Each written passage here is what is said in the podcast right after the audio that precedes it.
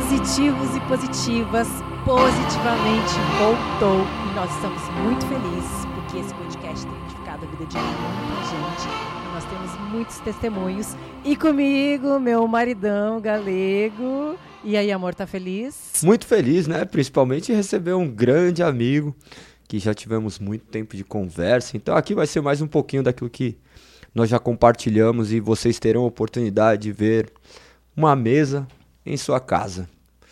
Grande amigo. Ele é pastor, ele é empresário, ele é um estudioso da palavra. Com a gente, Davi Miranda Neto.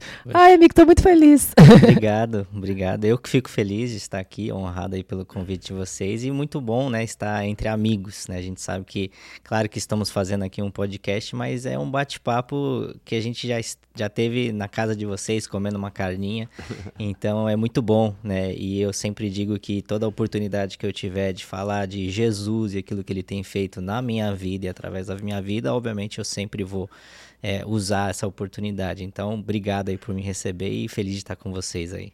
Eu lembro que quando o Galego te conheceu, ele chegou em casa e falou assim: Amor, eu conheci uma pessoa muito legal, né, amor? E aí você falou do Davi, ele falou de você. E depois a gente virou amigos, né? Você que tem uma família maravilhosa, Karina, sua filha Charlotte. É sempre um prazer receber vocês. E olha, Davi, temos muita coisa para saber sobre a sua vida, suas experiências com Deus, aquilo que você vive, né? Que eu sei que é grandioso, você também que tem impactado tantas pessoas aí no decorrer da sua vida, com seu ministério. A gente também já teve lá no seu culto, na igreja. E foi demais, uma palavra muito abençoada. Me conta como tudo isso começou. Eu sei que foi de berço, né? Porque seu avô aí tem uma grande história. Sim. Na Deus e Amor. Então conta um pouquinho pra gente como foi para você viver tudo isso? Então, mas eu acho que isso é um ponto que você, que você mesmo falou, né? É uma parte da, da, muito relevante da minha trajetória, essa questão de ser de berço. E eu colocaria um aspas aí, porque uma das grandes ênfases da, das vertentes do evangelho que eu prego é essa questão de você nascer num berço cristão.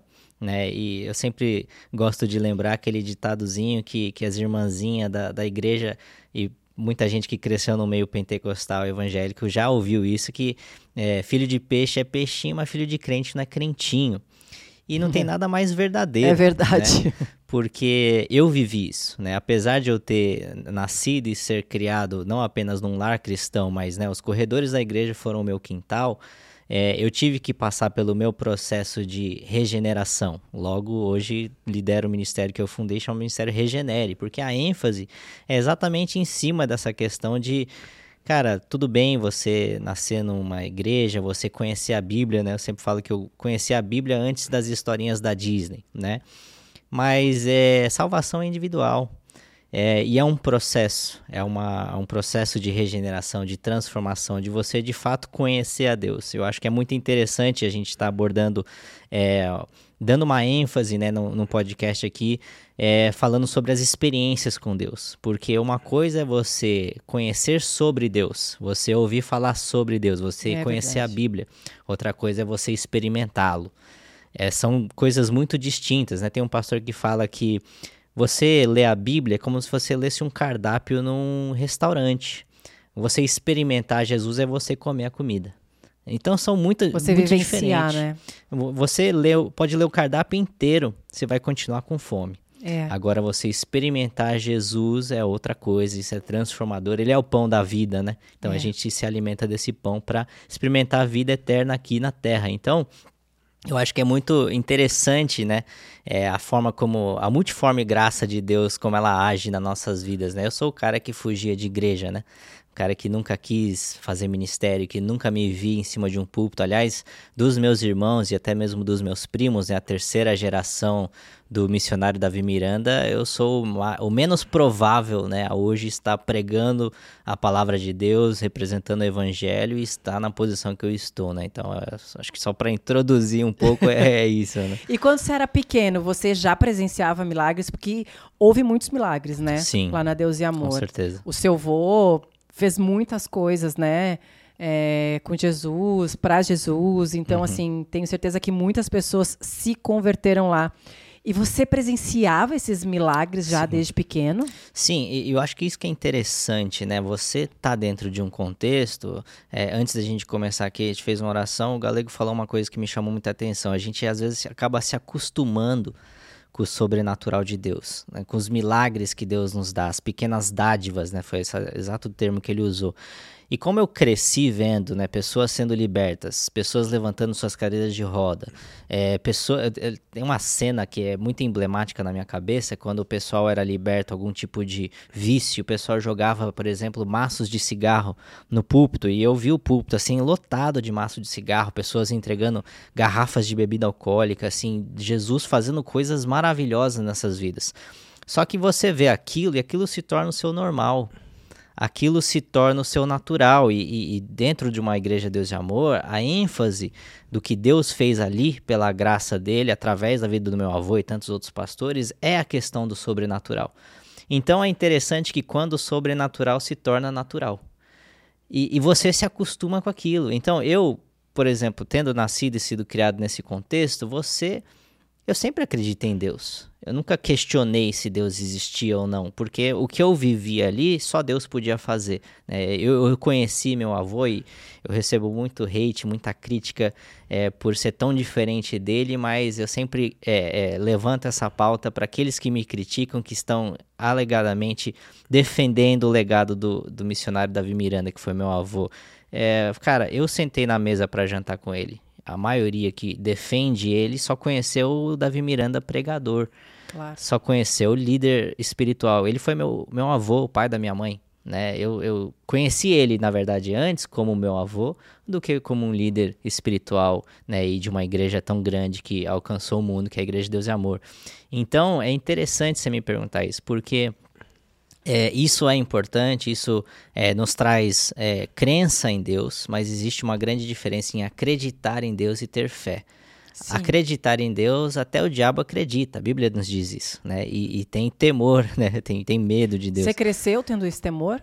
Sim, com certeza. Eu sempre, eu sempre quis é, viver para Deus. Né? Eu, quando eu falo que eu fugia de ministério, eu fugia de cargos ministeriais, né? de ser pastor, nunca quis. De responsabilidades. É, eu não queria aquele, aquilo para minha vida. Eu queria servir a Deus no meu cantinho. Eu sempre fui um introvertido, nunca fui uma figura pública. Eu estou uma figura pública, né? É, eu queria ser jogador de futebol, né? Era meu sonho de criança, de infância. Eu lembro que o meu, meu herói era o Ronaldo, né? O Ronaldinho, na época que antes do vinho gaúcho chamava de Ronaldinho. E, e, eu lembro que eu queria isso, né? É, só que assim, é, esse meu contexto de criação, ele foi moldando quem eu era. Apesar de eu não querer ministério, eu sempre acreditei em Deus. Então, quando a gente fala sobre, por exemplo, essa questão de experimentar, né, experiências com Deus, é, experiências espirituais, o que me levou a tudo isso foi uma crise de identidade de um quarto de vida, né? O pessoal costuma falar crise de meia vida, mas eu tinha isso com 24 anos de idade. Por quê? Porque eu tinha conhecido tudo isso, né? Visto milagres, maravilhas, pessoas sendo curadas. A própria mãe da minha esposa, a minha sogra, ela foi é, fruto do, do que Deus fez através do meu avô. Ela foi curada de um câncer. É, e aí que a, a, minha sogra e minha, minha, minha esposa e minha cunhada se converteram né, na nossa igreja.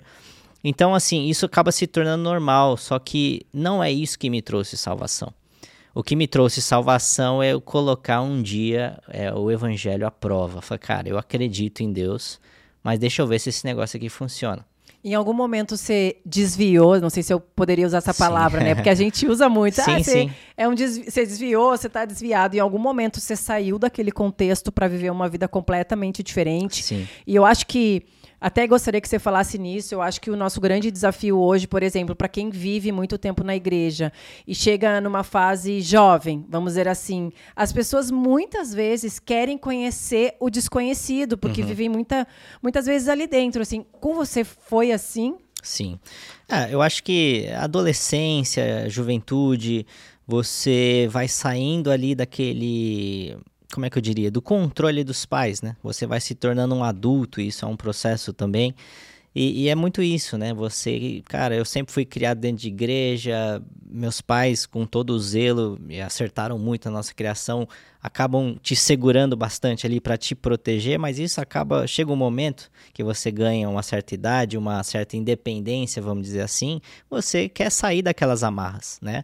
Aliás, eu me casei até tarde para os dias de hoje, casei com 27, eu namorei a Karina por um bom tempo. É, e eu falei para ela, falou, mesmo que eu não fosse casar esse ano, né, a gente se casou em 2015 e eu já tinha nascido de novo, o meu processo foi em 2013, eu falei, cara, não, não a minha casa ficou muito pequena para os meus pais e eu, porque você vai ganhando independência, querendo conhecer a vida. Então, claro que eu tive esse momento, né, de tipo, cara, beleza, eu fui criado num contexto de igreja, mas eu acho que é, deixa eu ver como é que é esse negócio aqui fora.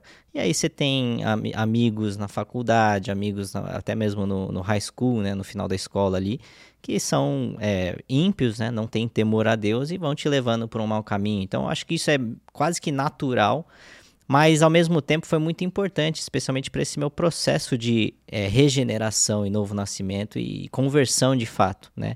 E foi em 2013, assim, a minha trajetória de vida, eu tentei ser jogador de futebol, eu até cheguei próximo a ser, né?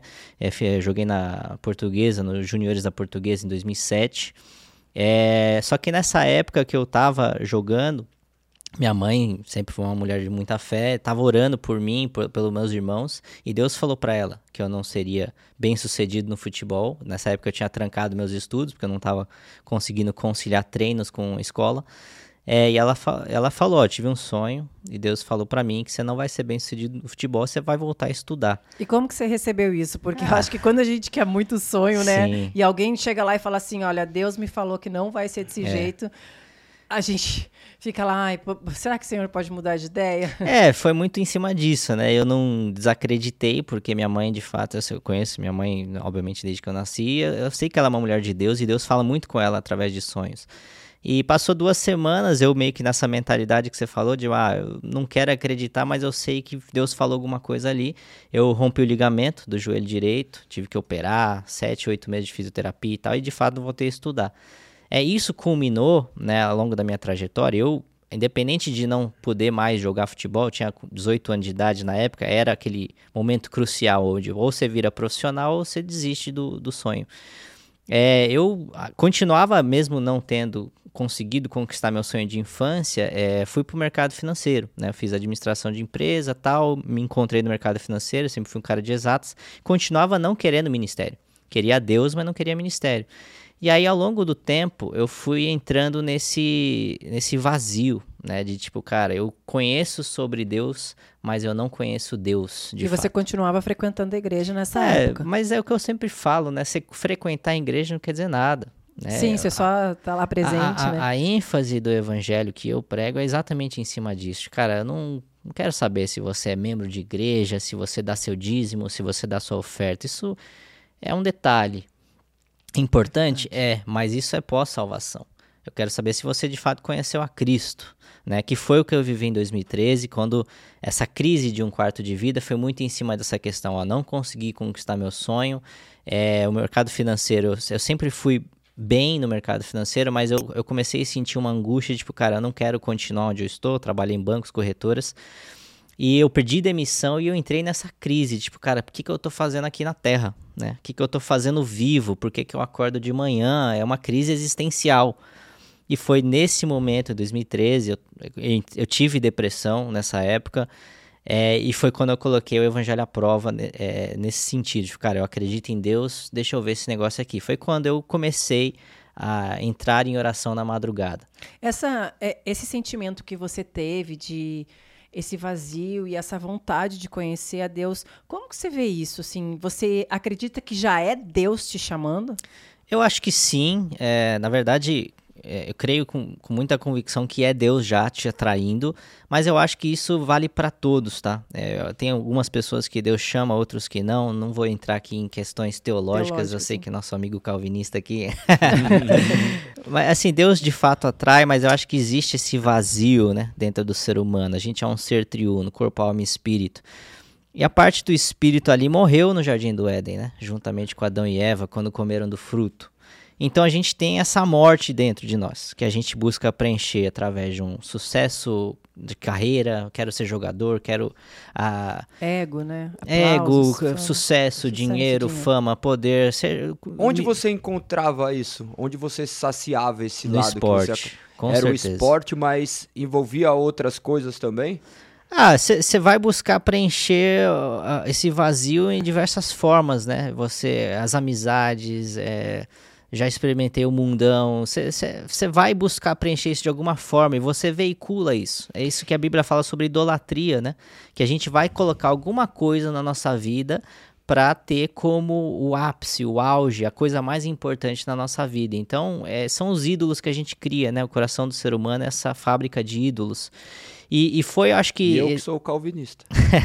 Mas é, nesses momentos que, por exemplo, você experimentou o mundão, o que, que você fazia? Você bebia essas coisas? Ah, você vai, cê, essas cê experimenta a night e tudo mais, né? Cê, as más companhias e tudo mais. Mas assim, aquele negócio, eu sempre fui cristão no sentido de acreditar em Deus. Você foi e, ensinado no caminho do não Senhor. Não tem como, você né? não consegue é, ficar em paz. Isso que eu ia te perguntar, porque assim, você que viu tantos milagres, tantas pessoas jogando maço de cigarro, é. deixando bebida, quando você fazia isso, você pesava assim na você sua consciência? Você se sente, assim, desculpa o termo, mas você se sente no inferno. Você não consegue pecar em paz. Não você consegue. ia para casa pensando assim, tô fazendo errado? Sim, com certeza. E, e aquilo, acho que essa é a questão, né? Que quando você conhece o evangelho genuíno e a graça de Deus, a graça escandalosa de Cristo, fala, cara, às vezes a gente entra numa fuga de Deus porque a gente reconhece os nossos pecados.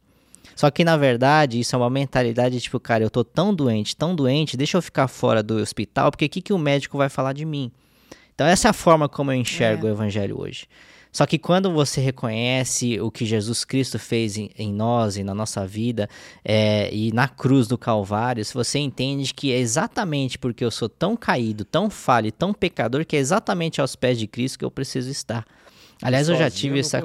Não tem como. Dele. É, então, assim, você sente essa condenação, você sente esse peso, o próprio Espírito Santo te incomodando, essa atração, esse vazio. Você fala, cara, eu não consigo viver no mundão. E o que, que você fez que você fala assim, nossa, Aí. É não o momento, deu. é agora. Qual foi o momento que você então, se deparou com essa imundícia? Foi, assim? foi muito em cima dessa questão de, de você estar tá longe dos caminhos de Deus, é, eu lembro que na época eu já namorava a Karina, só que, assim, você via que a vida não dava certo, cara. Nada Ela que você era tentava. convertida também? A Karina era. É, nada dava certo, nosso relacionamento tava, tava ruim, a gente se desgastando, a gente entra naquele automático. Você fala, cara, eu tô vazio, eu tô nessa crise existencial, eu não sei é, o que vai ser do meu dia de amanhã. É, e você começa a colocar em xeque, fala, cara, e se eu morrer hoje? Né? E se amanhã não chegar? E aí, nessa, nessa depressão, nessa crise existencial de um quarto de vida, em tudo isso, eu conhecendo o evangelho, falei, cara, deixa eu ver esse negócio aqui de Deus, vamos ver se funciona mesmo. E aí, quando eu entrei em oração, né, na madrugada, isso me se tornou um hábito, aí eu tive um encontro com Cristo. E aí, como foi? Você, você colocava o relógio para despertar de madrugada? Não, eu nem, eu nem ia dormir, na verdade, né? Eu sempre, filho de pastor, filho de, de cantora, criado em igreja, fui criado em vigília, né? Então meus hábitos noturnos sempre foram ruins, né? Eu sempre ia dormir tarde, da noite, duas, três da manhã. E eu entrava, eu ia orar, né? Meus, eu ainda morava com os meus pais nessa época, foi em 2013. E eles iam dormir, eu ia orar, entrava na minha varanda ali, fechava a porta e começava a orar e Mas você vivia essa duplicidade, uma vida de aparência dentro da igreja é. e uma vida caída. Exato. Fora. E, a, e aí você começa a ser confrontado pelo próprio Deus, mas você começa a encontrar que ali existe algo a mais. Né? Você começa a ver Deus respondendo suas orações com as circunstâncias da vida até que você começa de fato ter experiências com Deus, né? E eu sempre trago à mente aquele, aquele ditado que, claro, que a gente traz para o nosso contexto, né? Um ditado mais católico. E quanto mais eu rezo, mais assombração aparece. Na verdade, quanto mais eu oro, mais encontro com o capeta eu vou ter, infelizmente. E as minhas primeiras experiências espirituais foram com o inimigo. Né? Eu acordava de madrugada sabia que tinha alguma coisa no meu quarto, pesadelos, acordava paralisado, é, até que eu comecei a ver que é, alguma, algum resultado estava tendo. Né? Eu... É, mas você tinha é, essa visão na época. Agora, o que, que você fala, por exemplo, para a pessoa que está assistindo e pode ter medo de procurar o Senhor, pensando assim, uhum. ah, eu não vou procurar, porque eu já passei por isso, tá? Sim. Antes de me converter, as pessoas falavam assim, Lizzie, quando você se converter, vai ter um levante na sua vida. Uhum. E eu ficava com medo, eu falava, não, então por que, que eu vou procurar Jesus se vai ter um levante na minha vida? Minha vida tá tão boa. Sim. Né? Eu pensava que a minha vida era tão maravilhosa. então, mas eu acho que é muito em cima disso, né? É, tem, tem um ditado, acho que foi o próprio Billy Graham que falou que é, nenhum ladrão rouba a casa vazia. Então, se você está tendo o levante do seu inimigo, quer dizer que você está avançando em algumas, alguma esfera, algum aspecto. É, e, e, isso é normal, só que a Bíblia nos diz em diversos lugares, não temas. Né? Então, assim, Deus ele fala que é, você vai ter aflições, você, ter, você vai ter afrontas, você vai ter levantes, você vai ter tudo isso, mas não temas, porque Deus é conosco. Então, se você está é, sendo permitido a ver algo do mundo espiritual em que a gente não consegue ver com os nossos olhos físicos, às vezes a gente tem algum tipo de visão, mas ele é invisível, mas ele é perceptível. É quer dizer que você, na verdade, está encontrando o caminho da luz. Né? As trevas só se incomodam com a luz. Então, se, se antes de eu dar um passo em direção a Deus, na verdade, já respondendo à atração do Espírito Santo, Deus me atraindo a Ele, é, e começou a ter levante, começou a ter alguma coisa, você está tendo resultado. Né? Alguma coisa está acontecendo, até chegar um momento em que o próprio Deus vai intervir. Né? Deus ele permite isso tudo para, na verdade, abrir os nossos olhos, para que a gente entenda que o universo que a gente vive não é o universo palpável, físico, visível. E você é o... entendeu isso quando você estava quando é, você eu... começou a ter esses sonhos, essas Sim, coisas? até porque eu, eu conhecia muito, né? Eu conhecia muito Sim. sobre Deus e sobre o evangelho, mas eu não conhecia Deus. Então essas experiências espirituais, na verdade, só foram respaldando aquilo que eu já conhecia da palavra, né? Então, quando eu comecei a ter isso, eu falei, opa, tem coisa aqui. Né? Eu já ouvi falar sobre isso, eu já vi isso na vida de outras pessoas, agora eu estou vivendo isso. Até que teve um dia que eu lembro que eu ainda morava com os meus pais, eu sou filho caçula de três irmãos, incluindo eu. Só que nessa época só tava eu e os meus pais, meus outros dois irmãos já tinham saído de casa pela idade mesmo. E eu tava tendo uma experiência muito forte espiritual com o inimigo, né? Acordava, paralisava, sabia que tinha alguém ali, expulsava e arrepio, assim, aquela batalha espiritual de fato. Até que eu fui, estava tão intenso que eu fui, acordei meus pais e falei: Ó, oh, pai, você é um pastor, você é autoridade, queria que você viesse orar comigo. E meu pai, na toda a simplicidade do evangelho, ele falou: Ó, é, você precisa exercer sua autoridade em Cristo. E ele falou isso para mim. Porque eu estava ali, neófito, né? Começando a minha caminhada espiritual naquele momento, isso foi 2013 ainda. E ele falou: é, em nome de Jesus, pela autoridade de Cristo, sai agora e não volta mais. E depois este dia parou essas experiências malignas. E aí eu comecei a ter experiências com Deus. Você acha que nós é, todo mundo precisa ter essa autoridade. Com certeza. Porque hoje em dia a gente vê muitas pessoas pedindo assim: ah, ora por mim, eu estou precisando de oração. Você Sim. acha que as pessoas precisam ter essa autoridade na vida delas e elas mesmas orarem por aquilo Todos que têm acesso a isso, mas nem todos acessam. Em que sentido? É, a intercessão, quando uma pessoa ora por uma causa ou por outras pessoas, isso é bíblico. A Bíblia até mesmo direciona a intercessão por mãos, né? orar por, é, por imposição de mãos. Isso é tudo é bíblico e funciona.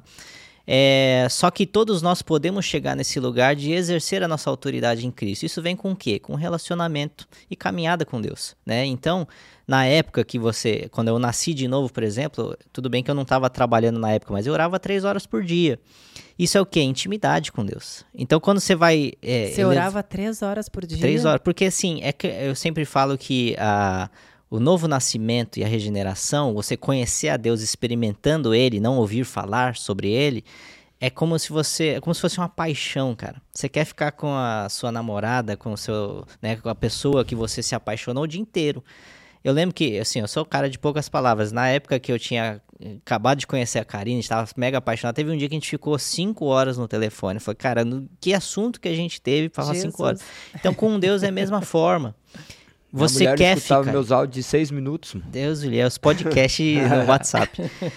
É, então, com Deus foi a mesma coisa. Meu pai não estava orando três horas por dia, até porque ele era um cara muito atarefado, pastor e várias outras atividades. Só que ele tinha quanto tempo de caminhada com Deus? Na época, deve ter uns teus trinta e poucos anos de conversão. Então, hoje, por exemplo, eu não preciso ficar cinco horas no telefone com a Karina. Eu chegar em casa, aconteceu alguma coisa, não preciso falar nada. Ela me olha no rosto e fala: O que aconteceu? Já Tá entendendo? É intimidade. conhece. Então, essa autoridade em Cristo vem com intimidade com Deus.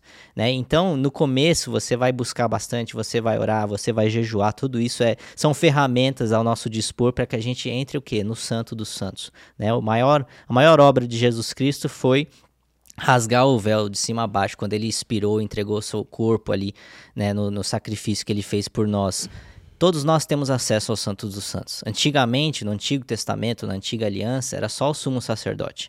Hoje, todos nós podemos acessar esse lugar. Agora, existem autoridades espirituais, com certeza. Né? Eu vejo isso muito nessa questão, não para o meu próprio avô, né? Meu avô, ele fazia uma oração simples levantava 50 paralíticos. É por quê? Porque eram décadas de caminhada com Deus. Era muitos, muitos momentos, muita oração, muito jejum que ele já tinha depositado, né? E Deus trabalha com medidas, né? Deus sempre trabalhou com medidas. A Bíblia fala que é, o pecado do povo chegou numa medida abominável a Deus. Então não, é, não foi só um pecado, foram ao longo do tempo muitos pecados. Da mesma forma, é, as lágrimas e as orações dos santos também são medidas diante de Deus. Né? Você acha que hoje em dia aqueles milagres que aconteceram, que o seu avô, por exemplo, fez, você acha que acontece ainda? Acontece. Eu acho que é, é sempre as duas vertentes, né? A, o ponto de vista divino, como Deus olha para a humanidade, e o ponto de vista humano. É sempre uma cooperação, nunca é apenas algo isolado. Né? Então, muita gente, por exemplo, me pergunta: você é arminiano ou calvinista? Eu sou calviniano ou arminianista, sei lá.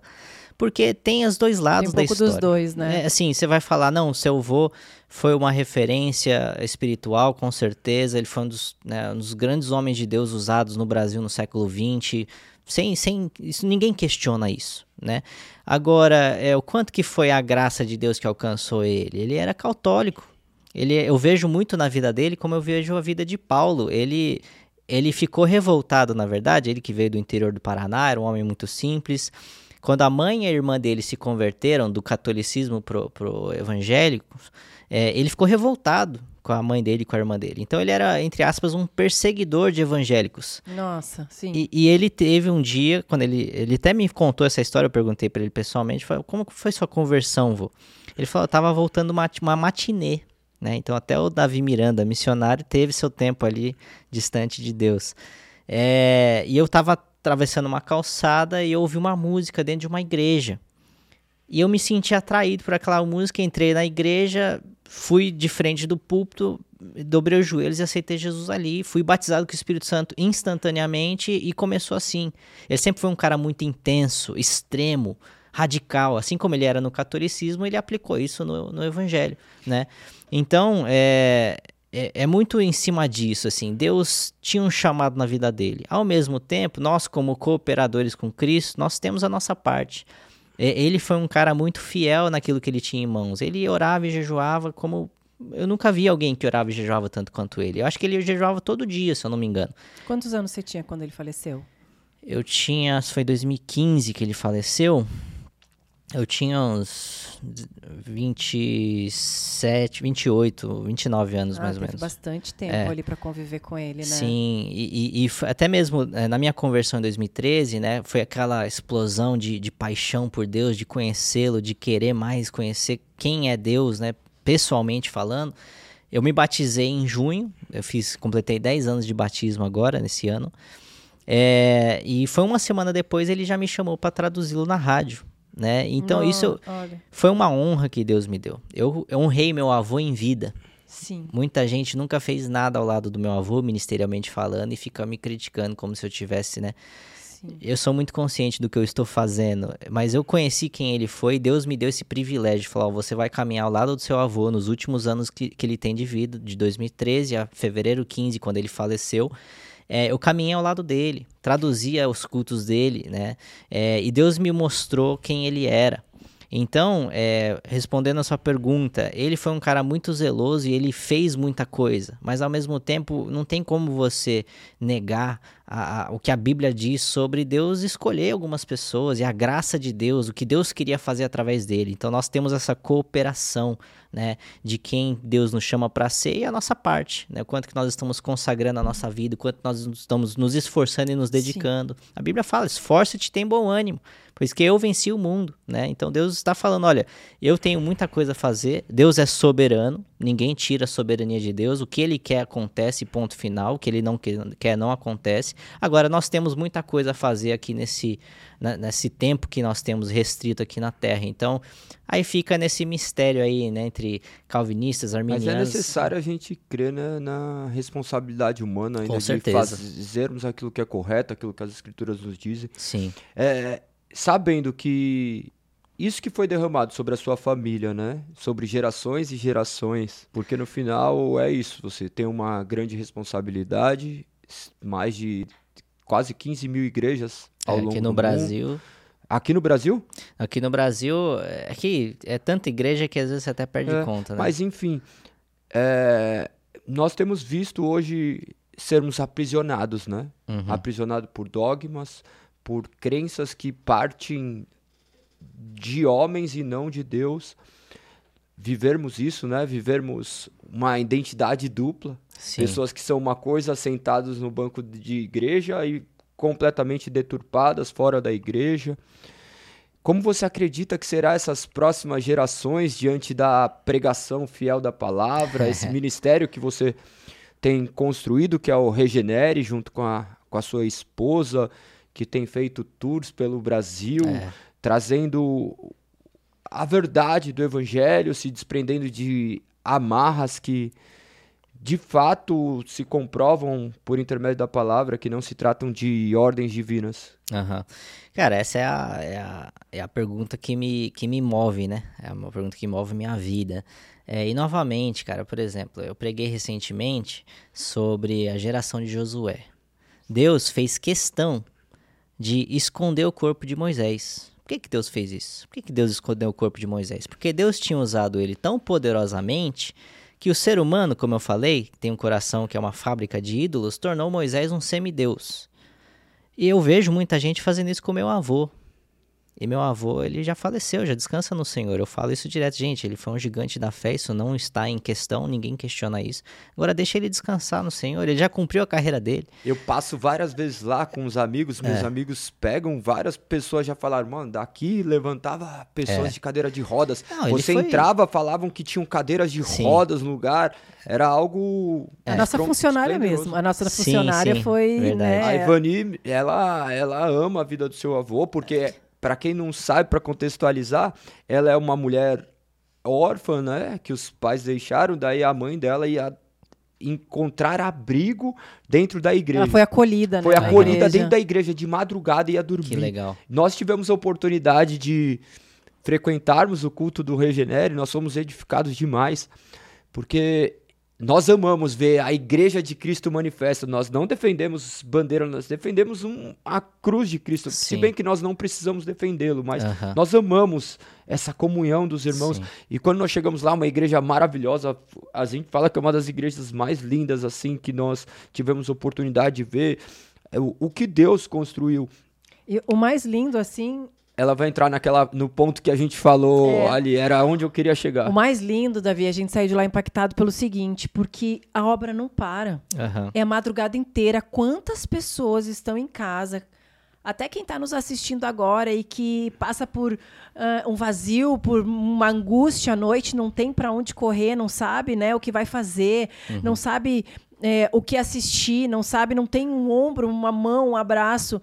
E a igreja lá funciona 24 Sim. horas. Nós estávamos indo embora quase meia-noite e vendo aquelas pessoas sentadas lá para ouvir uma palavra e um pastor disposto a pregar lá naquele horário e provavelmente ia trocar, o, né, a- a- trocar conforme o culto e ver pessoas tão dispostas a edificar a vida de outras Sim. pessoas.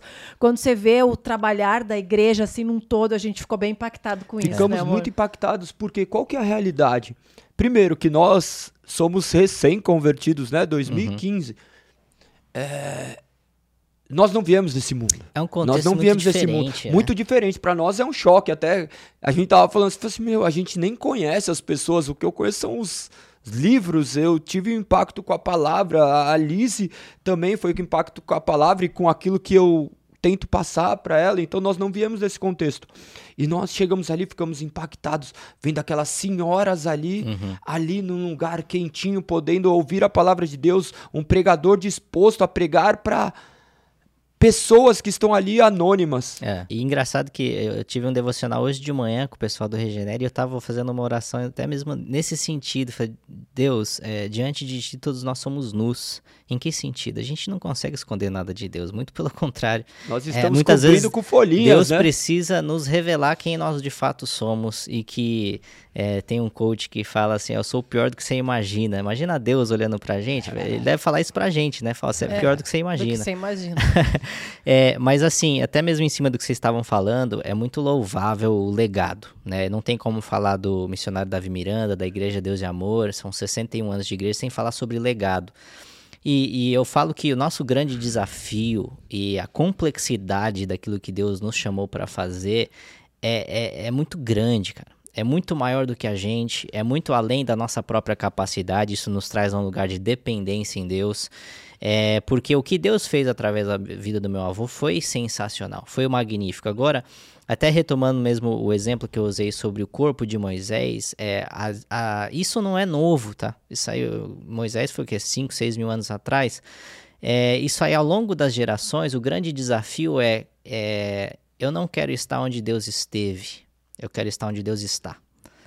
E isso eu não estou falando que Deus não está mais com a igreja de Deus amor. Claro que está. Essa igreja é dele, pura. Maior, eu sempre Tudo é falo, é dele, não eu sempre nada, falo né? que o maior milagre que Deus fez através da, minha, da vida do meu avô não foi nem a ressurreição de um defunto, que eu já entrevistei, na verdade. Meu chamado Deus. Josué. Depois você me conta isso. É, eu, vou, eu preciso subir esse conteúdo, tá gravado lá, não subi ainda. Não, mas você vai te contar aqui. Talvez a gente suba primeiro, é, então. E foi a igreja, cara ele não tinha capacidade de fazer o que ele fez. Então é inegável o quanto que é Deus, Deus, agiu é. através é. dele. Agora, o grande desafio, eh, trazendo a alusão, o exemplo que eu dei de Moisés, é o que, que era Deus e o que, que era ele. O que, que permanece igual porque de fato Deus é imutável, a palavra dele é eterna e o que ele é, o que ele representa não muda. Agora, a forma como ele usa as pessoas e as próprias pessoas e o próprio mundo muda constantemente, né? Sempre uso o exemplo da própria internet, que quem está nos assistindo aqui está nos assistindo na internet. Muitas igrejas evangélicas meteram o pau na internet quando chegaram. Não, porque a internet é do diabo, Não, tudo, tal, tal, tudo. Aí Os chegou... instrumentos musicais. Hoje é um meio de comunicação. Aí chegou a, a pandemia, bem-vindo ao nosso culto online. Ou seja, enfim, é. a hipocrisia. Mas não é questão de hipocrisia. A questão é essa complexidade de a gente entender que Deus age da forma como Ele quer, com quem Ele quer, quando Ele quer, do jeito que Ele quer. E você tem alguma coisa, a gente, não, você não tem que falar nada. Você tem que aceitar o que Deus está fazendo e pronto, acabou. É uma, e é o mais difícil para... Deus vai usar... usar... É nos movermos de acordo com com aquilo que Deus está fazendo. E é, agora. É, uma, é aceitar, né? Uma vez, uma vez eu, eu, eu é, é, um assunto complexo, é teológico, é, passa pelo conhecimento bíblico e tudo mais. E uma vez eu, eu, eu fiquei muito em crise durante a minha, entre aspas, conversão daquele Deus que eu ouvia falar na minha infância como um todo, aquele Deus punitivo, para o Deus que eu conheço hoje, um Deus que de fato está na placa da nossa igreja. Deus é amor, um Deus amoroso que me ama incondicionalmente. Né? Apesar de quem eu sou. Apesar né? de eu ser tão ruim, Deus me ama, né? É, e eu perguntei para Deus diversas vezes, fiquei num propósito de Senhor, me explica mais sobre a tua graça, a tua soberania, como é que o Senhor age, como é que o Senhor não age. E aí Deus me deu um sopro. Sim. E ele falou: a minha graça e a minha soberania é como um rio, é como uma correnteza. Tudo que você precisa fazer é entrar na correnteza. Eu que sou adepto do surf, por exemplo, a gente precisa pegar umas ondas. Eu entendi perfeitamente, porque se, quando eu não sabia, estava é, aprendendo ainda, e eu ainda sou aprendiz, é, você remava, remava, remava, não saia do lugar. Mas depois que você aprendeu a trabalhar com a força do oceano, você fala, cara, você entende a graça e a soberania de Deus. O poder vem dele, a correnteza é dele, tudo é dele. Agora você sabe, você aprende a lidar com essa correnteza. Sim. Então, essa cooperação com o que Deus está fazendo aqui na Terra, que foi o que meu avô viveu, os grandes líderes bíblicos, extra-bíblicos, é exatamente isso: é você aprender a se posicionar na correnteza de Deus. Então, nós temos a nossa autonomia, nós temos as nossas escolhas, a nossa responsabilidade humana. Como se posicionar na correnteza de Deus? Isso é uma Mas pergunta quem manda, que quem está nos assistindo Quem manda é a correnteza. Você nunca vai vencer a correnteza. Acabou. Você não tem força suficiente. Você, você olha para o mar, você vê os atributos de Deus ali: poder, soberania, a graça, o mover das águas. E como viver isso? Então, é aí a experiência, né? Você tem que viver o É evangelho. buscar, buscar o Senhor, né? É se relacionar com ele. Se Então, relacionar. é muito, a gente tem muita mentalidade religiosa e legalista. É, a é normal, é natural do ser humano. falar, Nós "Não, queremos algo pra nos controlar, É. isso é verdade. Nós queremos. E Na verdade, nós- a gente quer controlar Deus, né? E Porque aí Deus fala, eu não me deixo ser vontades." É. controlado. Você, na verdade, pode se posicionar na minha graça. Agora, ninguém controla a correnteza, ninguém controla a soberania de Deus. Então, a nosso desafio é, é identificar isso naquilo que Deus fez na vida do meu avô, na da Igreja Deus e Amor, e entender a ênfase que Deus deu na nossa igreja. Né? Então, o nosso grande desafio é lidar com uma com diversas gerações, né? Por exemplo, vocês foram lá, tinha acabado o culto da noite, do sábado à noite do Regenere, e tava, ia começar a vigília. E você via lá, 90 e poucos por cento é das antigas gerações, poucos, poucos jovens, Sim, né? é. Não, sempre- não, era outro público. Entendeu? Você Outra entendendo? Então, coisa assim, completamente diferente. foi algo que Deus fez de uma forma muito mais explícita no passado. E a nossa igreja foi muito mais relevante no século passado. Esse século agora a gente vê diversas outras igrejas surgindo, Deus agindo de várias outras formas, levantando novas pessoas. Então, a grande questão, o meu desafio é furar essa bolha. Furar uma bolha em que foi criada de um universo, porque a Igreja Deus e Amor é tão grande que se tornou um universo, mas o pessoal ficou tão exclusivista ali, de tipo, ah, só o Davi Miranda é um homem de Deus, só aquilo que é pregado aqui na Igreja Deus e Amor é a palavra de Deus. Cara, existe uma grande diferença. Inclusive, é uma coisa que eu quero te perguntar, assim, porque eu não sei se agora ainda existe Vai começar as isso, braba, galego. Segura, mano. Agora mas eu sei que antigamente as pessoas lá ah, não usavam calça, Uhum. nem brinco, nem pintavam a- as unhas. Era isso mesmo? Sim. Isso existe ainda? E por quê? Existe, e, e, assim, eu sempre gosto de, de trazer à mente que é, a, são, são gerações diferentes, né? Então, nessa época, a Igreja Deus e Amor ela foi fundada em 62, naquilo que eu identifico como a segunda grande onda de avivamento no Brasil. Quando ela foi fundada, 62, e meu avô teve um encontro com Deus no final da década de 50, é, o Brasil tinha algo em torno de 3% de evangélicos no Brasil. Eu lembro que quando eu era criança, não muito tempo atrás, década de 90, na escola, eu jamais ia falar para meus amigos que eu era crente. Você tinha vergonha? Mas todo mundo tinha vergonha, porque existia uma, um preconceito, até mesmo um bullying contra cristãos que era de uma forma até exagerada. Hoje em dia tá hype ser crente, tá Sim. hype ser cristão. Hoje em dia você vê grandes Mais artistas. É, Mais ou menos que o barato ficou louco tá- agora. Aí é outra, a outra conversa, né? De que tipo de evangelho a gente tá falando. Esse aí é, o- é um outro podcast, É. né? Mas assim, é, então no início da década, da década de 60, quando a igreja foi fundada, a realidade do Brasil era uma. Então a gente tinha ainda, por exemplo, muito resquício na nossa cultura sobre a questão, por exemplo, do- do- dos militares. Então isso afeta o quê? O corte de cabelo. É, o corte de cabelo tinha que ser curto, se fosse longo você já era mundano.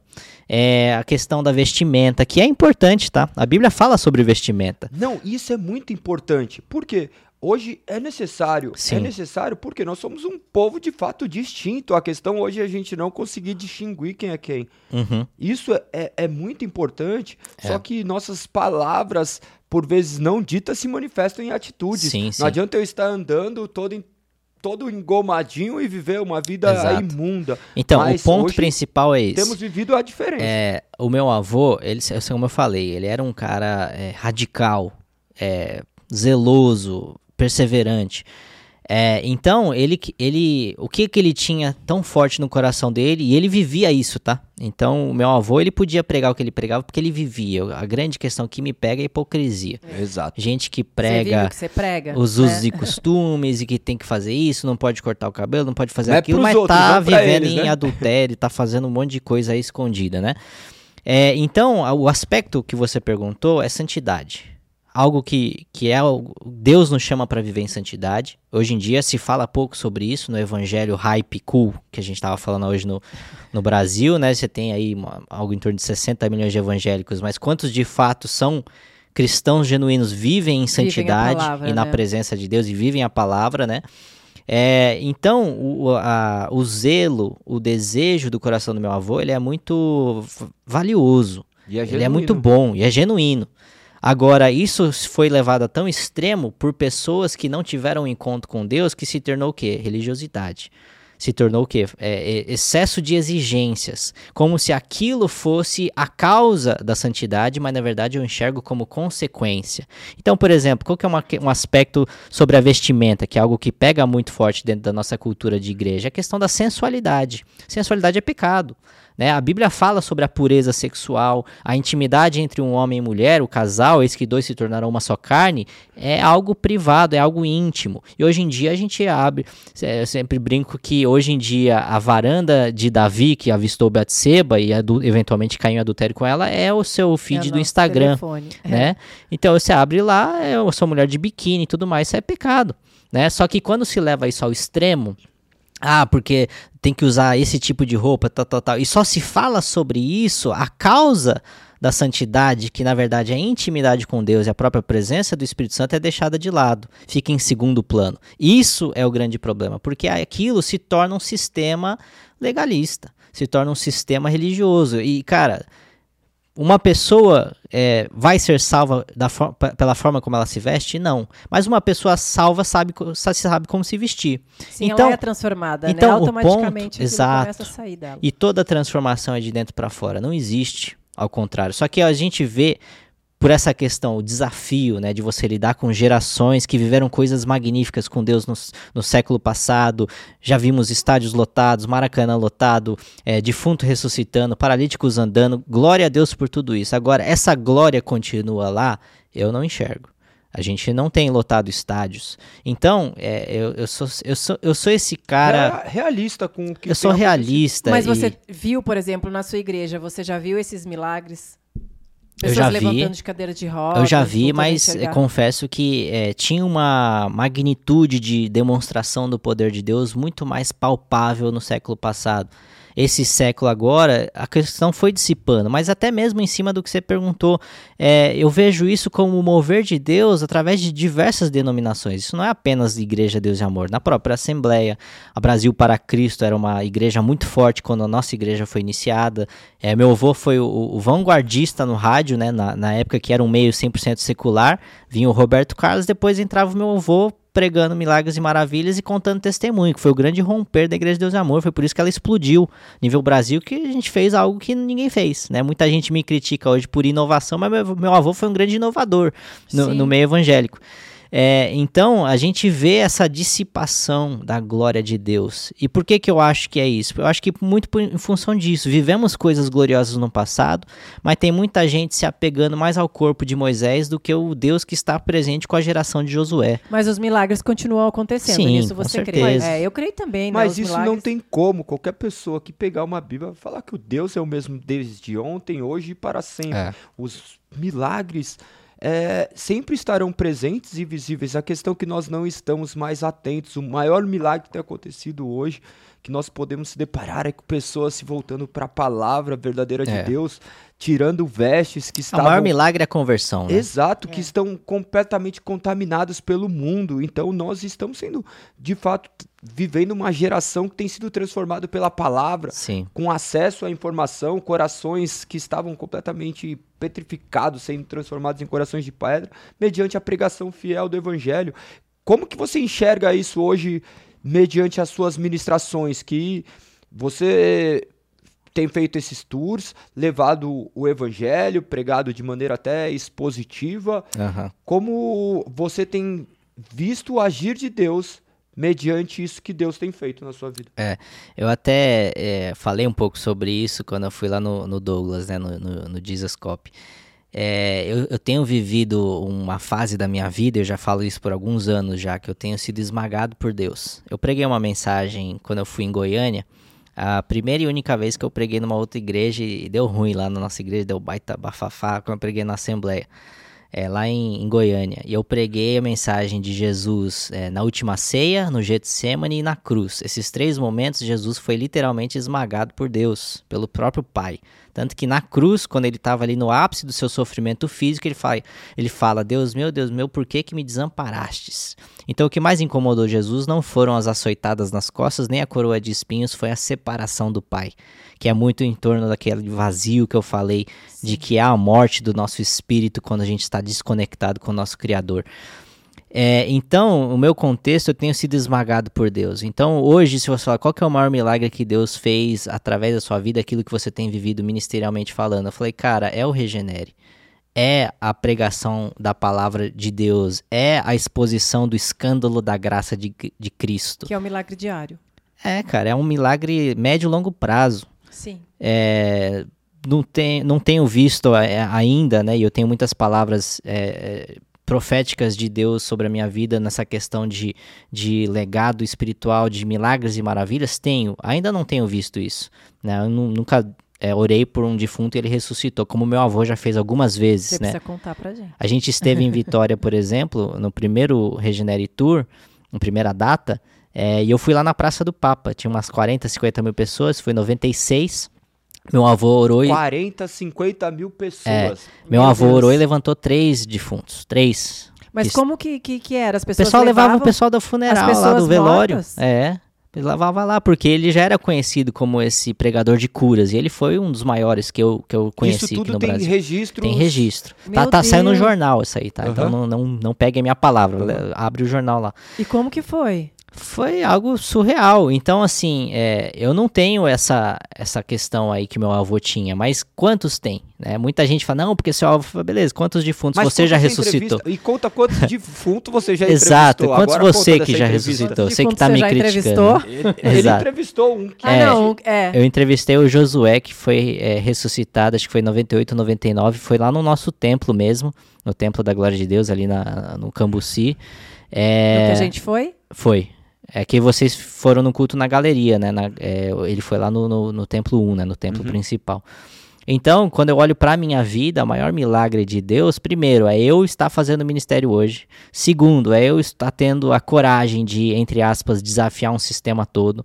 É eu estar tendo a coragem de falar a verdade, de pregar o evangelho genuíno. Que se tem uma coisa que eu tenho zelo, é, cara, o que, que eu estou falando sobre o evangelho e sobre Cristo? Porque, cara, eu prego toda semana eu tô diariamente ali na palavra de Deus, falei, cara, eu não posso errar uma vírgula. E porque a gente tem que ter responsabilidade para onde a gente está. É a maior tá responsabilidade tá que eu tenho. Pessoas, né? É pregar a palavra de Deus. Eu, eu, eu sou gestor financeiro, eu lido com, com o dinheiro dos outros, eu faço investimentos. Cara, isso é importante, tem responsabilidade? Tem, mas a minha maior responsabilidade é com a palavra de Deus, Sim. porque aquilo é entre vida ou morte. Não é se alguém vai ficar mais rico ou mais pobre. Não é vida ou morte aqui, é vida ou morte eterna. Eterna, né? Pra eternidade. Então, eu não posso errar uma vírgula e eu estou ali, cara, sabendo que. Qual que é a convicção que Deus tem me trazido, especialmente nessa temporada, e aliás, diga-se de passagem, é a temporada mais frutífera do Regenere. É, e a gente viveu coisas é, muito tumultuosas no ano passado, polêmica aqui, rebelião ali, enfim, foi um, foi um ano muito difícil para mim, para o Regenere, para a Igreja Deus de Amor. Muita gente sentiu isso, milhões de pessoas impactadas. E eu até falei isso já publicamente. Falei, Deus, me tira dessa igreja, cara. Eu não quero ficar aqui, não.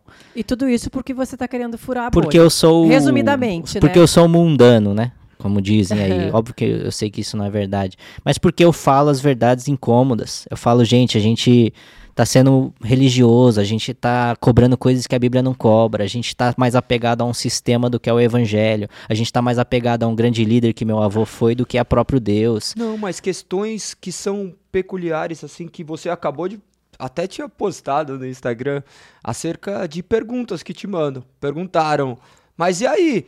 Então não pode se depilar? Então agora as pessoas podem se depilar, né? Porque provavelmente era alguma pessoa que estava ali. Por quê? Para contextualizar o que acontece, Sim. É, ainda existe esse, essas questões muito peculiares, existe. né? Tradicionais que romperam as épocas. Assim. E e o, a modernidade, não a modernidade sem Deus, mas a modernidade que a palavra nos Sim. traz, a sepsia, a limpeza. Conta isso daí como que você respondeu essa pergunta e como é você eles lidar viviam com isso lá na Sim, época, é, né? Eu acho que assim, essa uh, uh, tentando trazer a um bottom line, né, um termo que vai responder claramente aquilo que vocês estão perguntando. é, como que a gente mantém santidade, que eu acho que é assim, primordial, não existe evangelho sem santidade, Sim. tirando a religiosidade. Exato, então, por exemplo, falando sobre essa questão do qual é o maior milagre que Deus tem feito através da minha vida hoje, é libertar mentes. Então Romanos talvez a gente não veja é o, e, e, já teve libertação espiritual nos nossos cultos, Deus já tem feito isso, claro que não na proporção de um, do meu avô, mas é, libertação de mentes. Eu sou um cara que é, eu até mesmo me autodefini por muito tempo, especialmente por tudo aquilo que a gente vive dentro do nosso contexto, como Elias, né? És tu o perturbador de Israel. Eu sou o cara que fica enchendo o saco do sistema, mano. Eu sou o cara que fica falando, gente, é, a gente tem que fazer isso aqui, isso aqui tá errado.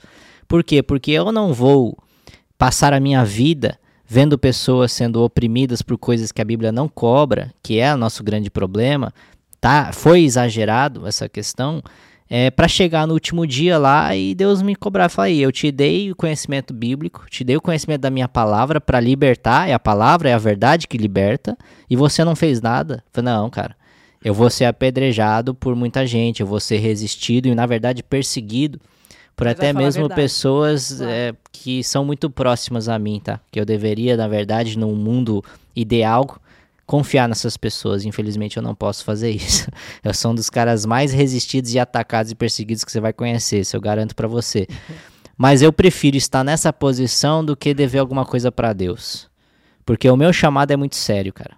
O meu chamado é, cara, eu tinha tudo para não estar tá fazendo o que eu tô fazendo. Não dependo financeiramente da igreja. Poderia estar tá fazendo um milhão de coisas fora da igreja, mas eu conheci um Deus bom e eu preciso falar para muita gente, um povo que acredita num Deus mau, que Deus é bom, que Deus é amor.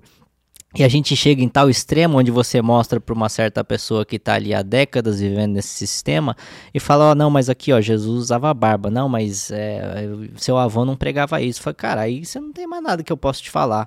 Se eu tô te falando uma coisa que a Bíblia fala e meu avô pregava diferente, quem que você vai ouvir, cara? Está entendendo? Então, assim, é um desafio muito grande e é um incômodo para mim, porque eu sou neto dele, cara.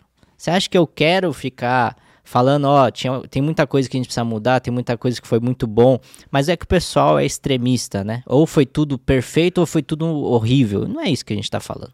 Eu estou falando sobre a gente saber diferenciar o agir de Deus, a palavra de Deus, os usos e costumes de uma denominação, os costumes da atual geração, o que, que é efetivo para o evangelho no século 21. E eu já falei isso aqui diversas vezes, teve até algumas lives que fizemos é, ano passado de tipo, cara, se existe uma guerra hoje no mundo, e a gente sabe que existe, que está sendo travada entre o bem e o mal, entre os espíritos da luz e os espíritos das trevas, Deus e o diabo, é, e o mundo é essa arena, esse ringue, né, esse de, de, de luta, é, a Igreja Deus e Amor, na atual geração, nas últimas décadas, não tem estado nem dentro do ringue. A gente não está lutando a guerra da atual geração. A atual geração está lidando com o quê? Com depressão, ansiedade, é. É, crise de ideologia, se eu sou homem, se eu sou mulher, se eu sou cachorro. Não sei se vocês viram isso. Tem uns caras que ficam latindo lá na Europa que se sente cachorro. Fala, cara, aonde que a, aonde é, que a nossa igreja é, é um absurdo. Aí de você falar que ele não é cachorro, né? Enfim, Gente, é biologia ali, mas mas é, é, a gente está falando sobre coisas que não transformam vidas. Então, cara, vão me atacar, vão me perseguir, mas eu não posso calar a voz que Deus me deu e o evangelho que transformou a minha vida. E a questão e que tá é lá, tá escrito. Esse resgate por almas, esse resgate por almas é genuíno. Agora, como que você pretende fazer isso, né? Como que você pretende fazer isso? Porque você tem lutado, você tem pregado o evangelho. É, é notório o número né, de integrantes que faziam parte da Deus de Amor por causa uhum. da taxa de natalidade. Sim. Nasce bastante pessoas, mas alguns ainda estão vivos. Ali sim, nós sim. vemos que é uma igreja que vai envelhecendo. Dentro do tradicionalismo também tem acontecido isso. Nós temos visto igrejas fecharem porque os filhos não estão seguindo o mesmo é. caminho dos pais. E outras igrejas estão sendo abertas, talvez igrejas até que não preguem o evangelho genuíno e estão migrando para lá. É. Qual que é seu plano de ação para que isso claro que eu já vejo, mas eu queria deixar muito claro. Sim. Cara, é claro que é, nosso Deus é um Deus de mistérios e ele vai sempre exigir fé, né? É um Deus que chega para Abraão e fala: sai do meio da sua casa, do meio da sua terra, que você vai para uma terra que eu ainda vou te falar. Não vou te falar hoje, não. Daqui a pouco eu te falo. E quem Ah, vai fazer é Deus, né? A é. gente tem planos, mas Então, assim, eu tenho na minha mente algumas coisas, alguns direcionamentos. O próprio Regenere foi algo que foi revelado por Deus, não foi uma iniciativa minha. Eu já identificava muito disso. Claro que você vai passando por um processo onde Deus vai continuamente, ao longo prazo, te despindo da sua própria religiosidade. né? Eu já falei algumas vezes que publicamente eu cheguei, tinha um cara, é, uma conferência que eu fui lá em Brasília, um tatuado chegou por mim, orou por mim, passou umas palavras proféticas que nem minha mãe conhece sobre a minha vida. Falei, cara, eu sou religioso porque eu achava que esse cara aqui era ímpio. E o cara era um cara de Deus. É, então, é, o que está na minha cabeça é, obviamente, ser zeloso e um bom mordomo com aquilo que ele me confiou, que é o Regenere, que é o volume que ele me deu na minha voz. Hoje eu consigo conversar e falar para milhares de pessoas ao redor do Brasil. É, só que o principal, e até mesmo em cima dessa temporada que a gente tem vivido, é Deus me trouxe uma convicção muito forte, até mesmo em cima de um ditado popular, agora eu esqueci qual pastor que fala isso. Ele fala: ó, o evangelho é como se um leão tivesse enjaulado. Tudo que você precisa fazer é abrir a jaula. É Spurgeon. A palavra de. É Spurgeon, né? A palavra de Deus não precisa de defesa. Então, o meu papel é pregar a palavra de Deus. Por muito tempo eu apontei eu, eu apontei para aquilo que precisava melhorar e precisava, que estava errado. Hoje eu tenho apontado só para a verdade, só para o evangelho. Falei, cara, se eu mostrar o evangelho, ó, o evangelho vai libertar. As próprias pessoas vão começar a entender que existem coisas que são é, costumes, que são normas internas, que são de igreja, mas que não afetam na sua salvação. Ah, mas a gente vai liberar tudo. Cara, nunca falei para liberar tudo. Só tô falando que tá tão exprimido aqui, tá tão forçado que não tá trazendo salvação para almas. É. Vamos olhar para Cristo e focar em Cristo que Jesus salva essas pessoas. É. E o próprio Jesus e o Espírito Santo vai gerar santidade no coração das pessoas. No momento que a igreja toma o papel do Espírito Santo e tenta gerar santidade nas pessoas, isso é um perigo gigantesco, que é o que a gente viveu. Né? Então você vê um monte de gente ímpia que nunca conheceu a Deus, que não ama o seu próximo e não ama a Deus, e o próprio João fala que é mentiroso que conheceu a Deus, vestido a caráter, fala o paz do Senhor e veste aquela máscara é social. o que mais tem, na verdade. Cara, desculpa, isso nunca vai descer comigo. E eu sempre vou ser o cara chato, vão me, me taxar de, de, de mundano, de chato, de disruptor, que for que seja, mas eu vou falar, cara, isso aqui não, salva, não salvou pessoas. É. Então eu sou pró-evangelho, eu sou pró-reforma. Eu vejo você falar muito sobre aquilo que Deus te entregou e eu vi também no início da nossa conversa você falar em jejum. Uhum. É, eu tenho muitas pessoas que me mandam direct me perguntando, Lizzie, como fazer jejum e tal. Fala um pouquinho mais sobre, sobre isso. Eu acho que isso passa muito sobre essa questão de desejo de intimidade. O que, que é a carne? A carne é inimiga de Deus. Então, o jejum e a própria oração, a, nossa carne não gosta. Só que seguir a Jesus Cristo, aquele que eu falo, né? A salvação é de graça, mas seguir a Jesus Cristo vai nos custar absolutamente tudo. Porque esse amor constrangedor que nos encontrou, nos transformou. Hoje eu não consigo é, é, viver longe de Deus. Eu posso ser expulso da minha igreja, posso ser, sei lá, fazer o que quiser comigo. Né, como o próprio Paulo foi, com o meu corpo você pode fazer o que você quiser, mas a minha alma está em Cristo e pronto, acabou. Então eu sou assim. Então o próprio Espírito Santo te leva a esse lugar de busca. O jejum nada mais é que você, como um ato de fé. Eu sempre falo que não é pelo fato que você está passando fome que Jesus precisa agir, mas ele, ele responde à nossa fé. É uma forma de mortificar a minha carne. Porque por mais que eu fui salvo, hoje eu sou declarado santo e justo diante de Deus, meu livro está escrito no livro da vida, o pecado continua habitando na minha carne. Então, o jejum, a oração, a leitura bíblica são formas de eu mortificar os desejos que eu não quero fazer, como o próprio Paulo falou, aquilo que eu quero fazer eu não faço, aquilo que eu não quero fazer eu não, eu, isso eu faço. Então, quem vai me libertar desse homem corrompido em que eu habito dentro dele, né? Romanos 7. É porque tem muita gente hoje que faz o, jeju- o jejum em prol de alguma coisa, né? Aham. Então eu tô querendo conquistar tal coisa. E vou jejuar por uma semana. Aham. Eu acho que é lícito, tá? Você colocar propósitos no seu jejum, na sua própria oração. Mas eu acho que quando a gente fala sobre espiritualidade, vai sempre além daquilo que eh, até mesmo cabe dentro da nossa mente humana. Então, por exemplo, a própria Bíblia diz que Deus sabe o que a gente precisa antes mesmo de a gente abrir a boca. A gente, às vezes a gente nem a gente sabe o que a gente precisa. Só que o simples fato de eu estar ali em oração, jejuando, Deus recebe a nossa fé. E a Bíblia diz que Deus recebe as nossas orações como incenso. Então não é como necessariamente palavras. Por exemplo, Ana, ela orou na mente dela. Ela mexia os lábios, mas não emitia voz, não emitia som. Eu, constantemente, na verdade, eu acho que eu oro mais em pensamento do que com É, palavras altas. E Deus recebe de qualquer forma, porque é Sim. tudo pela fé. Sem fé é impossível agradar a Deus. Então, tudo isso são é, práticas da nossa fé. Ah, não é o jejum, não é a oração que me salva, mas uma pessoa salva vai orar e vai jejuar, porque o Espírito Santo te incomoda, você conhece a palavra, você sabe que tu- de toda a informação boa que a gente tem hoje, a palavra de Deus é inerrante, é aquela que não passa, é aquela que é mais atual que o jornal de amanhã.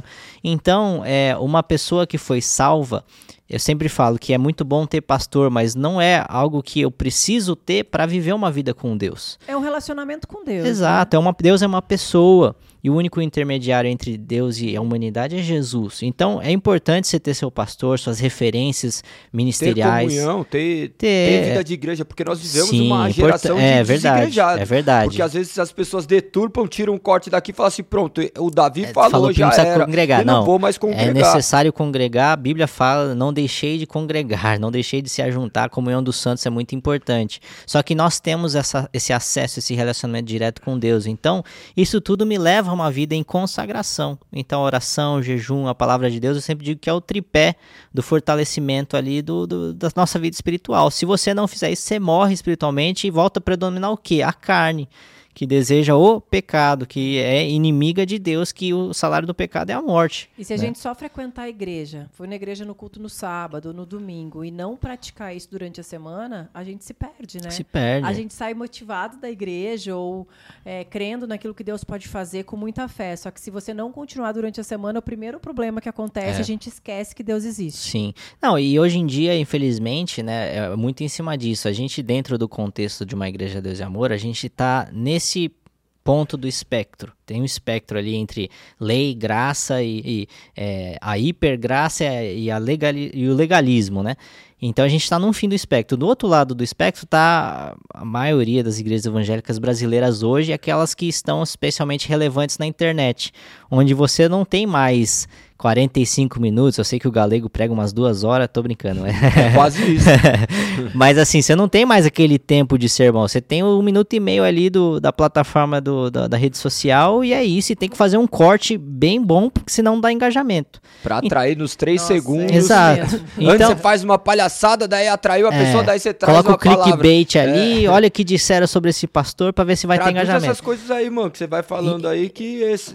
é, é, O clickbait é aquele fake news, aquela Não, mentirinha. Não, não, não, tô no Brasil ainda. Enfim, tenho- aquela mentirinha para atrair o Aí, engajamento aí. ali. Mas enfim, é, o pessoal hoje é, tem se diluído a, a potência do evangelho porque não se prega mais a totalidade do evangelho. Então, por exemplo, eu- entre um extremo que foi o meu avô, que eu acho que teve alguns exageros ali na pregação, do que hoje a gente vê com as pregações motivacionais. Cara, eu prefiro com o meu avô, porque ele falava algo que era essencial ao evangelho, que é santidade. Hoje em dia você vê as pessoas vivendo uma vida dupla, Sem santidade. sem santidade ninguém, vira- verá Deus. Então é, é, tem que se pregar sobre santidade. Só que sa- santidade é confronto, né? Já alusão já ao, ao movimento de vocês. É, e, e ninguém gosta de ser confrontado. Então não dá engajamento nas redes sociais. Então é, a- é, volta muito aquela questão da qual que é a essência que me move? É Deus. Deus é santo. Então eu preciso pregar sobre santidade. Sejam Co- santos, pois eu sou santo. Então Deus, Deus ele, ele exige um tipo de vida. Então assim, a gente tem muito benefício de seguir a Deus. A gente tem proteção, bênçãos, prosperidade, tem muita coisa. Só que por que, que nem todo mundo segue? Aliás, é a minoria. Porque é difícil. Porque você tem que morrer por sua carne diariamente, porque você tem que tomar a sua cruz, abrir mão da sua vida e seguir Jesus. E a maior dificuldade agora que as pessoas falam é, por exemplo, ah, abri a Bíblia, não entendi nada e a vontade de ler. Então, muita gente fala disso pra mim, Liz, e eu não consigo entender nada, então eu não vou ler. É, eu, quando comecei a ler a Bíblia, na verdade, foi por algo que aconteceu comigo. Deus me esmagou Uhum. e eu comecei a ler. Mesmo o galego falando para mim, Liz, você precisa ler a Bíblia e tal, eu foi um momento meu com Deus. É. O galego já foi pelo amor. O que que se fala hoje para essas pessoas que estão querendo ler a Bíblia, mas elas abrem, acham que não entendem ou que não têm vontade de ler? Olha, ho- hoje em dia, eu acho que o primeiro ponto é permaneça ali. Mesmo que você não esteja entendendo, porque existe algo espiritualmente falando que está acontecendo que talvez você não esteja enxergando enquanto você lê a Bíblia. Você pode não estar entendendo nada, mas a palavra de Deus, primeiro, ela é poderosa, não volta vazia, e a própria Bíblia diz que santificais-o na verdade, a tua palavra é a verdade. Então você está sendo santificado no seu ato de ler a Bíblia. E começa com algo simples, salmos, provérbios, é bem mais simples do que você ler sobre a lei mosaica que Deus Tem umas passou. versões bem fáceis hoje, né? Sim, e, e, e o segundo ponto é exatamente isso. Hoje em dia, o que tem de ferramenta que desenha para você, literalmente falando, tem um canal no YouTube que, que ele literalmente desenha aquilo que uma passagem bíblica está falando. E tem para a Bíblia inteira, tá? De Gênesis a Apocalipse. É um projeto é, é, é, sem fins lucrativos americano. É o Picture- Qual o aplicativo Bible, é? Bible Project. Obrigado, mano. Aí, é, você é todas as línguas. É que eu já morei lá nos Estados Unidos, então eu- fui alfabetizado em inglês, na verdade, né? Eu mas então, assim, intermediário. É. Português intermediário é boa. Mas hoje em dia tem muitos recursos, né, para atender isso e de fato tem muitas coisas que é, é muito complexo mesmo. E também tem um terceiro aspecto que existe a palavra revelada, né? Por exemplo, eu já preguei várias vezes e tenho certeza que muitas pessoas já ouviram sobre o sacrifício de Isaac, onde Abraão, depois de 25 anos que ele tinha prometido um filho a Abraão e, e Sara, que era estéreo, não podia ter filhos, depois de 25 anos nasceu Isaac, depois que ele nasceu, Deus chega, um Deus masoquista, fala, então beleza, me devolve seu filho. Claro que era uma prova da fé de Abraão, né? E Deus não permitiu Abraão matar seu próprio filho Isaac na prova da fé dele. É, sobre essa passagem, uma vez Deus chegou para mim e me revelou a grande ênfase da passagem não era nem Abraão, nem Isaac, nem o altar, nem Deus. Era o cordeiro que Deus mandou no, morrer, é, ser é, sacrificado no lugar de Isaac, que representa Jesus. Então, isso foi uma palavra que Deus me revelou. Ninguém me explicou isso, eu não vi isso no aplicativo. Deus me deu essa revelação interna, esse download de informação. Falou: "Ó, na verdade, eu estava falando sobre Jesus aqui. E pouca gente pega isso, né? Tudo o que falam sobre a fé de Abraão e tudo mais é, é verdade, é importante. Só que eu acho que quando se lê a palavra e esse aspecto espiritual de ler a palavra é muito em torno disso.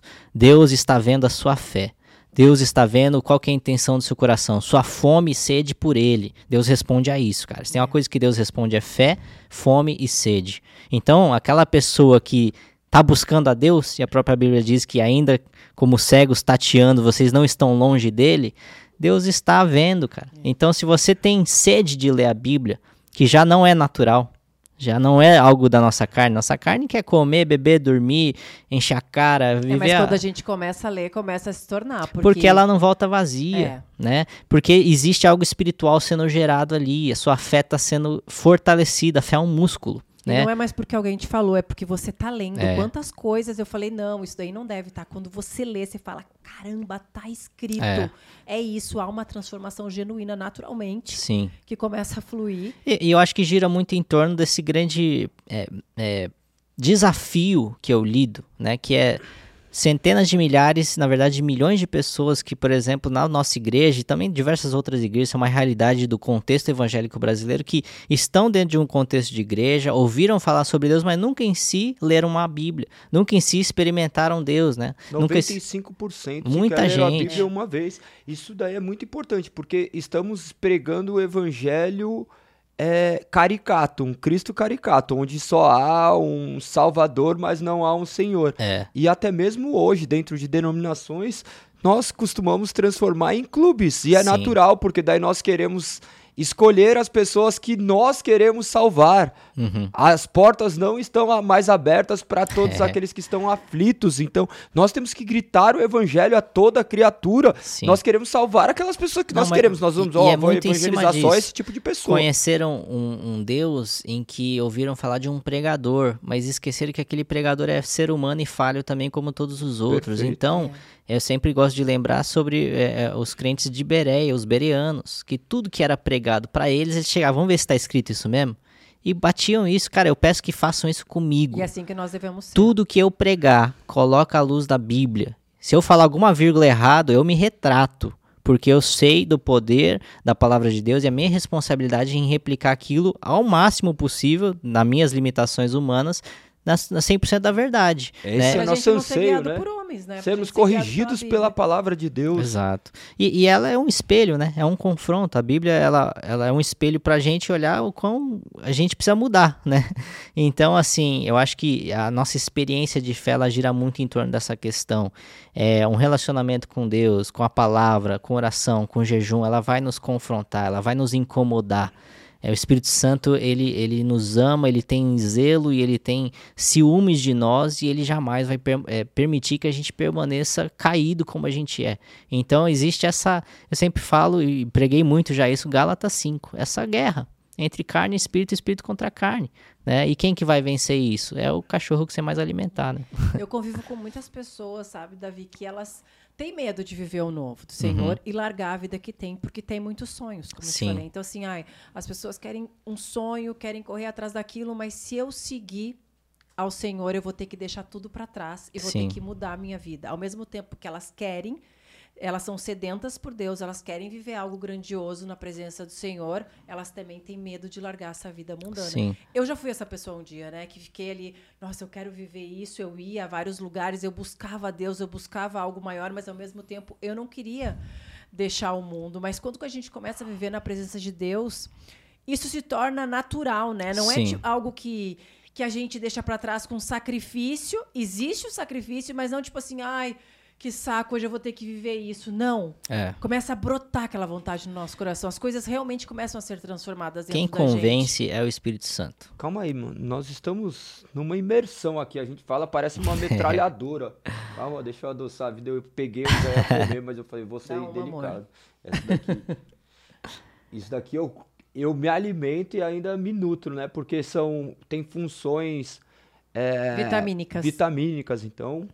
E a gente E cuida é do fácil, e né? espírito. Às vezes a gente acha que é difícil, né? Tem que tomar remédio, esse tipo de coisa. É uma gominha. querer. Muito bom. Essa goma trata justamente disso. E é sem açúcar. Claro. Gostosa, parece aqueles, aqueles docinhos de antigamente, né? Do que Gominha. É demais, não, mas gente. se você não é vai devolver, bom. daí eu não vou poder pegar aqui. Eu sei que quer pegar mais, já pega mais, deixa uns três Eu vou aí. comer mais uma. Se eu conheço o Davi, ele vai ali, ó, na hora que você vai ver. Mas não para, a gente não conseguiu parar. Ó, minha água aqui, eu sempre acabo com as águas. E esse caminho que tem tomado esse nosso bate-papo é muito interessante, né? Porque são assuntos derivados Sim. que são importantes para essas pessoas que estão em casa. Às vezes elas só vão ter acesso a esse conteúdo aqui porque estão vivendo dentro de uma bolha onde por acaso eles acham que caíram em um determinado programa quando todos os programas retratam a verdade, a verdade de Deus. A verdade não precisa de defensores. Sim. Eu falar, eu questionar a verdade não vai tornar ela uma mentira. E é o que você tem feito, você tem exposto a verdade. Eu, eu parabenizo pelo seu, pela sua coragem, né? Porque É aquele tá... negócio, eu já tô aqui, né? Eu já tô aqui, já sou atacado. É, mas é muito em cima de que, é, até mesmo que a Liz estava falando de é, o que que gera essa transformação. Exi- é, existe o sacrifício, com certeza, existe muita coisa que a gente abriu, com certeza, mas é o encontro com a presença, cara. O encontro com a presença te transforma. É, eu, eu vivi uma experiência muito forte na minha vida no, no velório do meu avô. O velório dele foi público, aberto. O corpo dele foi velado três dias na igreja ali no templo, onde vocês foram. E por um ano e meio, mais ou menos, até um pouco mais que isso, eu traduzi ele ao- ao- aos domingos no rádio, pro inglês, né? É, eu lembro que eu até tenho um, um bilhete que ele deixou para ele mesmo, que ele se empolgava na pregação, ele não dava espaço pros, tradu pros tradutores, ele escreveu um bilhete para ele mesmo, dar espaço pros tradutores. Aquilo me pegou muito, porque eu ficava bolado, caraca, meu, meu avô me chama pra, pra traduzir, ele não dá espaço pra gente traduzir. Enfim, esse tempo de tradução é, no- nos cultos de domingo para ele, é, foi o que me mudou é, o paradigma de quem meu avô era, né? Antes ele era só o pai da minha mãe, meu avô, sangue do meu sangue, é aquele que eu também tenho o privilégio de ter o, o nome dele. Só que é, ele, Deus mostrou para ele o grande homem de fé que ele foi, Deus mostrou para mim o grande homem de fé que ele foi e aquilo que ele representava para o reino de Deus. Então foi uma trajetória muito importante para mim, além de ter sido uma honra e um privilégio caminhar ao lado dele, ministerialmente falando. Em 2015, quando ele faleceu, o templo ficou lotado ali por três dias e três noites e madrugadas, assim, de pessoas que foram de alguma forma impactadas por Deus através da vida dele. Aquilo começou a mexer muito comigo. É, e Aí chegou no último dia, é, eu tinha começado a pregar já, mas eu, eu, era, assim, ninguém me conhecia nada. E aí, no último dia, Deus começou a ministrar no meu coração, é, tipo assim, o que, que era o legado dele, né? Não, é, não foi a herança, não foi a igreja, foi a, o impacto na vida das pessoas através do poder de Deus. Foi o grande legado dele. E aí no último dia, quando eu estava carregando o caixão dele para fora da igreja, eu, meus irmãos e meus primos, Deus falou dentro de mim muito claramente, falou: "Seu avô só saiu de um púlpito num caixão. E é isso que eu quero de você." Aquilo foi Caramba. algo completamente Uau. transformador.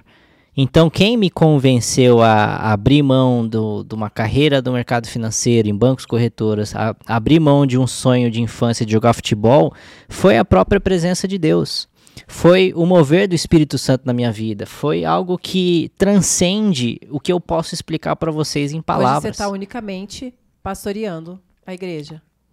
É, entre outras funções, né? Mas é, o meu, meu cargo, entre aspas, específico, ministerialmente falando, eu sou diácono hoje, né? Ainda não fui é, ordenado a pastor, por mais que todo mundo chama quem prega de pastor. É, e eu estou fazendo, liderando o Ministério de Jovens, né? E hoje eu tenho feito esses eventos ao redor do Brasil e tal, nas nossas próprias igrejas, e tem sido algo muito bom. Mas o que, que me fez abrir mão da minha vida anterior? O que, que me fez abrir mão de sonhos que eu tinha com a minha mentalidade humana? O encontro com a presença. Né? Então, para responder essas pessoas que às vezes têm medo de abrir mão e tudo mais, cara, conheça a Deus isso aí vai ser o maior convencimento que você precisa. Eu, eu sempre gosto de olhar para histórias, não de pessoas que estavam talvez no fundo do poço, talvez pessoas que estavam lá no ápice do auge da fama, do sucesso, do dinheiro e abriram mão disso tudo porque tiveram encontro com Cristo. Isso fala muito mais do que aquela pessoa que não tinha nada a perder.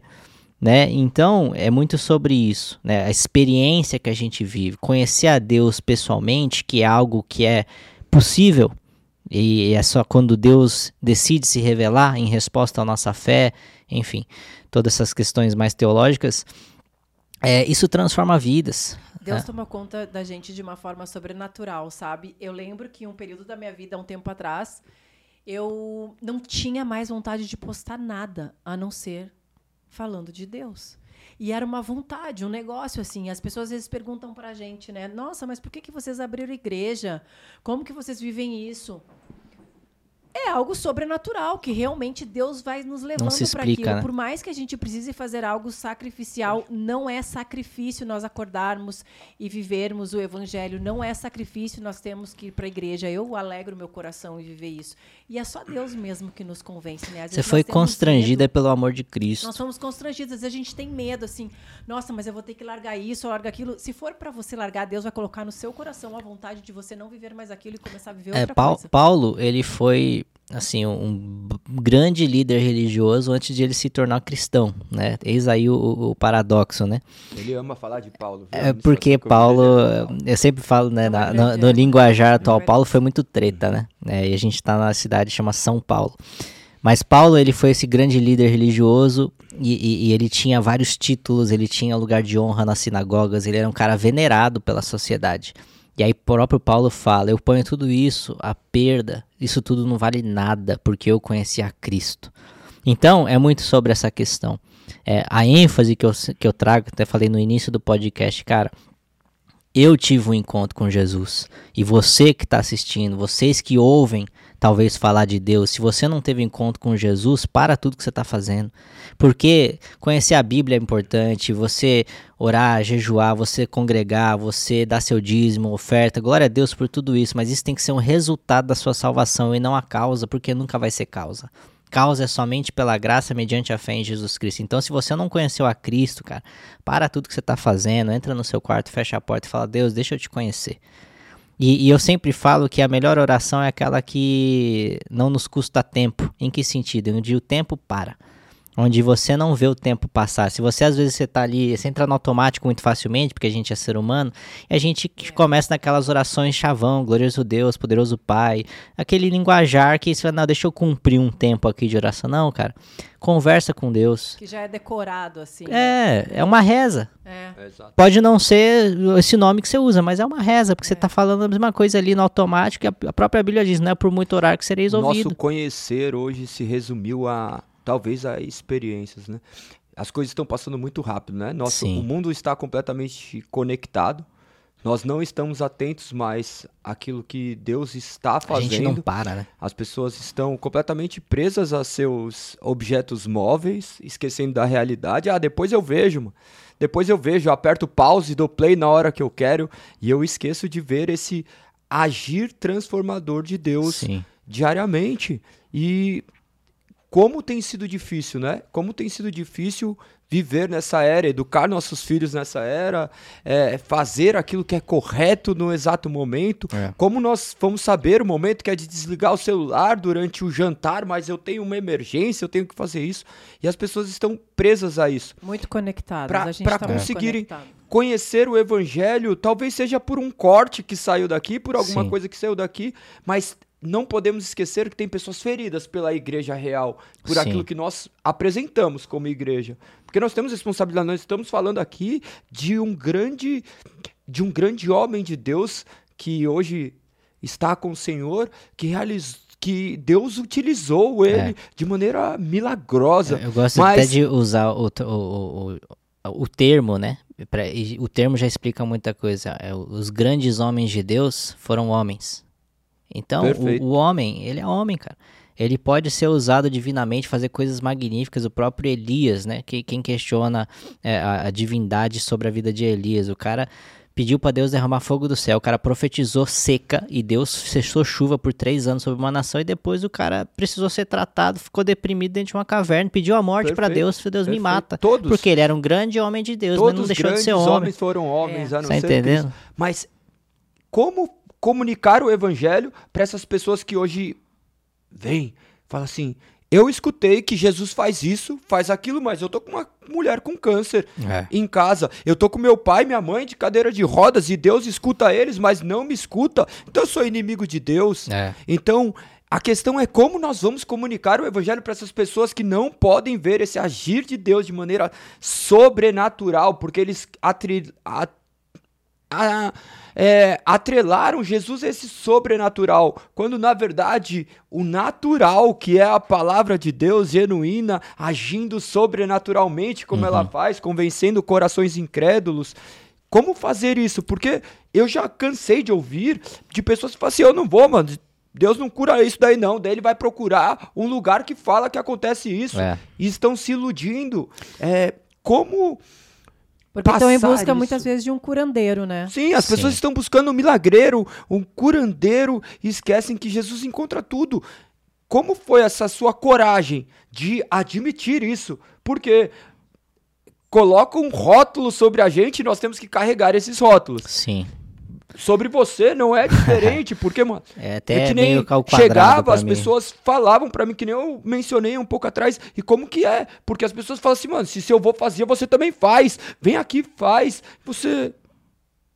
Como Quem- você mas reage? quem faz é Deus, né? Sim. Cara, é, é, é bem complicado, tá? É, eu até já usei uma analogia para descrever isso, né? Quando Davi é, já tinha sido ungido ao próximo rei de Israel, é, só que ele voltou a ser pastor de ovelhas. E aí, quando ele foi enfrentar é, o gigante, quando ele foi enfrentar Golias, tentaram colocar armadura de Saul nele e não coube. Cara, os sapatos do Davi Miranda são muito grandes para eu preencher e eu não quero calçar esses sapatos porque eles não me pertencem. Amém. Eu sou quem eu sou, cara. Eu sou o neto. O Davi Miranda faleceu, foi um gigante da fé, completou sua carreira. Eu honro a vida dele e vou sempre honrar a vida dele, não apenas porque ele foi o gigante da fé que ele foi, mas que ele foi também meu avô, né, o patriarca da minha família, pai da minha mãe. Mas eu não vou ser quem eu não sou. E por diversas vezes, cara, esses rótulos, essas armaduras que não nos cabem, eles, eles impõem As pessoas impõem, a opinião pública impõe para você vestir. E diversas vezes eu já cheguei para Deus e falei, Deus, eu tô ficando louco, cara. Eu sou, eu sou muito louco de, de estar onde eu estou, de estar tá fazendo o que eu tô fazendo. Onde que eu estou errando? Aí Deus falou, não, não tá. Você tá onde eu te pus. Minha graça te basta. Eu falei, tá bom. Então, eu, é, é, e hoje eu uso isso, na verdade, ao meu favor. Em que sentido? Vão me criticar se eu fizer A, vão me criticar se eu fizer B. Deixa eu fazer aquilo que eu vou ter paz diante de Deus e deixa eu fazer aquilo que sou eu. É então, é tomarmos eu, eu, as nossas decisões conforme a palavra. Você sabe o que você está é, fazendo, por onde você tem caminhado. Sim, eu tenho diversos erros, pecados, porque nós todos somos seres humanos, mas tem uma coisa que ninguém pode é, é me acusar é de ser hipócrita eu sou um cara muito transparente. O que eu sou em público, eu sou no privado. E, aliás, até a própria Karina fala: você é muito é, honesto pro seu próprio bem. Não precisa falar tudo. Porque o pessoal usa tudo que você fala para te atacar. Então, segura um pouco ali o discurso, e até bíblico, aquele que refreia a língua conserva a sua alma. Mas a mulher é sábia. Então, eu falo, ai, tem coisa que não precisa falar. Exato. E eu tenho sido, obviamente, muito mais cauteloso e sábio nas, nas palavras, naquilo que eu falo, mas eu sou quem eu sou publicamente eu sou quem eu sou no privado. Vocês me conheceram no privado, vocês sabem que eu Não, falo e, publicamente e quem é eu sou. É muito bonito Verdade. o seu zelo. É, nós louvamos o zelo da sua família, né? A Cá também, porque ela sabe como funciona o sistema da onde vocês estão inseridos e vocês não, não vamos dizer que é, confrontam essa realidade, confrontam mediante a palavra, mas vocês respeitam o ambiente, Sim. se vestem da maneira adequada como devem estar ali, embora algumas coisas sejam impossíveis diante do contexto que nós vivemos, vocês têm vivido isso de maneira Sim. louvável. Esperamos um dia também, em breve, viu, Cá? Fica ligado aí que. Karina tá aqui. Estará gente. aqui, teremos um tá papo de casal, porque a mulher tem um papel de extrema importância, tanto na sociedade, como Sim, dentro de ministérios hoje. É, nós sabemos o papel da mulher perante a, a palavra de Deus. Escutem as suas mulheres. Amém. É Mas ajudadora. olha que maravilhoso. Em breve teremos ela aqui, ter, contaremos outras nuances. E o é, tempo nossa... passa voando. Ó. É, com certeza. Passa a nossa, voando. A nossa, o nosso zelo, o nosso desafio é, é uma linha muito tênue. Em que sentido? Que uma das palavras proféticas que eu recebi, isso o Regenere estava começando ainda, não era nem conhecido, era um projeto sendo montado, vamos dizer assim. É, foi assim: honre o passado e construa o futuro. Cara, o quão difícil é isso? O quão difícil é essa, cara, vivemos coisas magníficas como igreja, meu avô foi um gigante da fé, mas precisamos construir o futuro, e para construir o futuro sem incomoda o passado, não tem como, né? É difícil.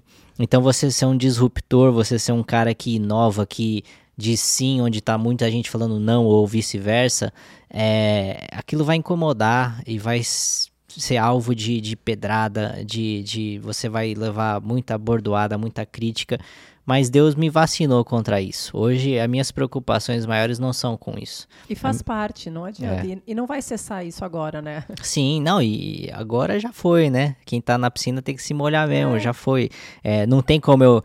Eu sempre falo que se fosse uma fosse um desejo meu de não vou conquistar todo mundo e jogar o jogo, cara, era muito fácil jogar um avental branco nas costas, como meu avô pregava, e pregar o que ele pregava, pronto, tá tudo feito. Cara, não fui chamado para isso, não é essa forma como eu vivo, eu sei quem eu sou em Cristo e a minha identidade está nele, cara. Então E Deus é uma identidade para cada um, diferentemente. Sim. Então é isso, o que ele fez foi maravilhoso e o que você vai fazer, e o que você está fazendo também é maravilhoso. Amém. É, e é isso, né? Seguimos aí nessa nessa batalha, nessa luta, e é uma carreira, né, que a gente vai seguindo, mas fico feliz de tá não apenas sobrevivendo, mas Deus está frutificando através de tudo aquilo que estamos aí empenhados. Amém. Amém. É isso. E a gente tem um costume aqui de trazer cinco palavras. Você pode responder com palavras, com uma palavra ou com uma frase, de maneira curta. Nosso papo foi maravilhoso, creio que teremos grandes transformações em vidas Amém. mediante tudo que foi dito aqui, até mesmo em nós mesmos, porque Sim. quando nós achamos que estamos transformando algo externo, algo interno está ocorrendo mediante o poder do Espírito. Estamos sendo edificados e transformados, é, né, amor? Para nós tem sido maravilhoso esse tempo novo de positivamente. Esperamos também que vocês aí de casa sejam transformados por tudo isso. Vamos para as palavras que você possa usar de maneira poderosa. É, a sua vida para traduzir essas palavras finais. Olha aqui, ó. temos cinco palavras. Primeiro é a Bíblia. A verdade. A segunda palavra, Cristo. Salvador. Graça. Escandalosa. Fé. Isso é forte, hein? Não quero ser injusto. a motivação. Deus. Soberano. É isso. Maravilhoso. Foi um tempo maravilhoso. Foi incrível. Davi, Davizinho pros amigos, né? Como a gente Davizinho. É, chama a gente chama ele de Davizinho, porque ele é grande, né? Que Deus continue usando você, sua Amém. família, a Karina, para transformar tantas pessoas como vocês têm transformado, para edificar tantas vidas, entrar em tantos lares, que é muito importante. E eu quero pedir para que você faça uma oração para quem está nos assistindo agora e que a gente encerre com essa oração. Antes, eu vou te entregar um presente aqui do Opa. podcast. um presente com muito amor e carinho da nossa parte, da Nove Obrigado. Way, que é nosso patrocinador. Dentro tem vários multivitamínicos. Que Tem legal. pra cabelo, tem melatonina, tem pra, pros kids, pra, pra Charlotte. tem que ver Que se ela já legal. pode tomar. Aham. E eu tenho certeza que a Karina vai adorar. A Karina vai gostar muito, até mesmo aquele, aqueles cabelos lá no, no, no banheiro, né, cara? Vai dar uma melhorada. Obrigado, gente. Que honra, cara. Muito bom. Legal. É, vamos orar, então. Vamos orar? Senhor Jesus, eu quero te agradecer, Senhor meu Pai, por esse momento precioso, esse tempo de mesa entre amigos. Nós pedimos, Senhor meu Pai, que pelo poder do Teu Espírito Santo, vidas possam ser tocadas através deste podcast. E acima de tudo, Senhor meu Pai, nós pedimos a Tua revelação, Senhor, aqueles que ainda não te conhecem. Acima de tudo, Senhor meu Pai, nós sabemos que é, a nossa vida gira em torno de encontrar a Ti e experimentá-lo. Que o Senhor possa se revelar a essas pessoas, que através disso tudo o Senhor possa agir pelo Teu Espírito Santo e encontrar aqueles que estão perdidos, perdoar os nossos pecados, lavar a todos nós com o Teu sangue e trazer salvação e redenção, Senhor, pela Tua presença. Que o Senhor possa se manifestar através disso tudo aqui. Nós te agradecemos desde já por tudo aquilo que o Senhor já fez no nosso meio, que o Senhor continue fazendo a tua- tua- até a Tua volta. Em nome de Jesus. Amém. Amém, amém. Amém. Que Deus te abençoe muito e até o próximo Positivamente. Beijo! Beijo.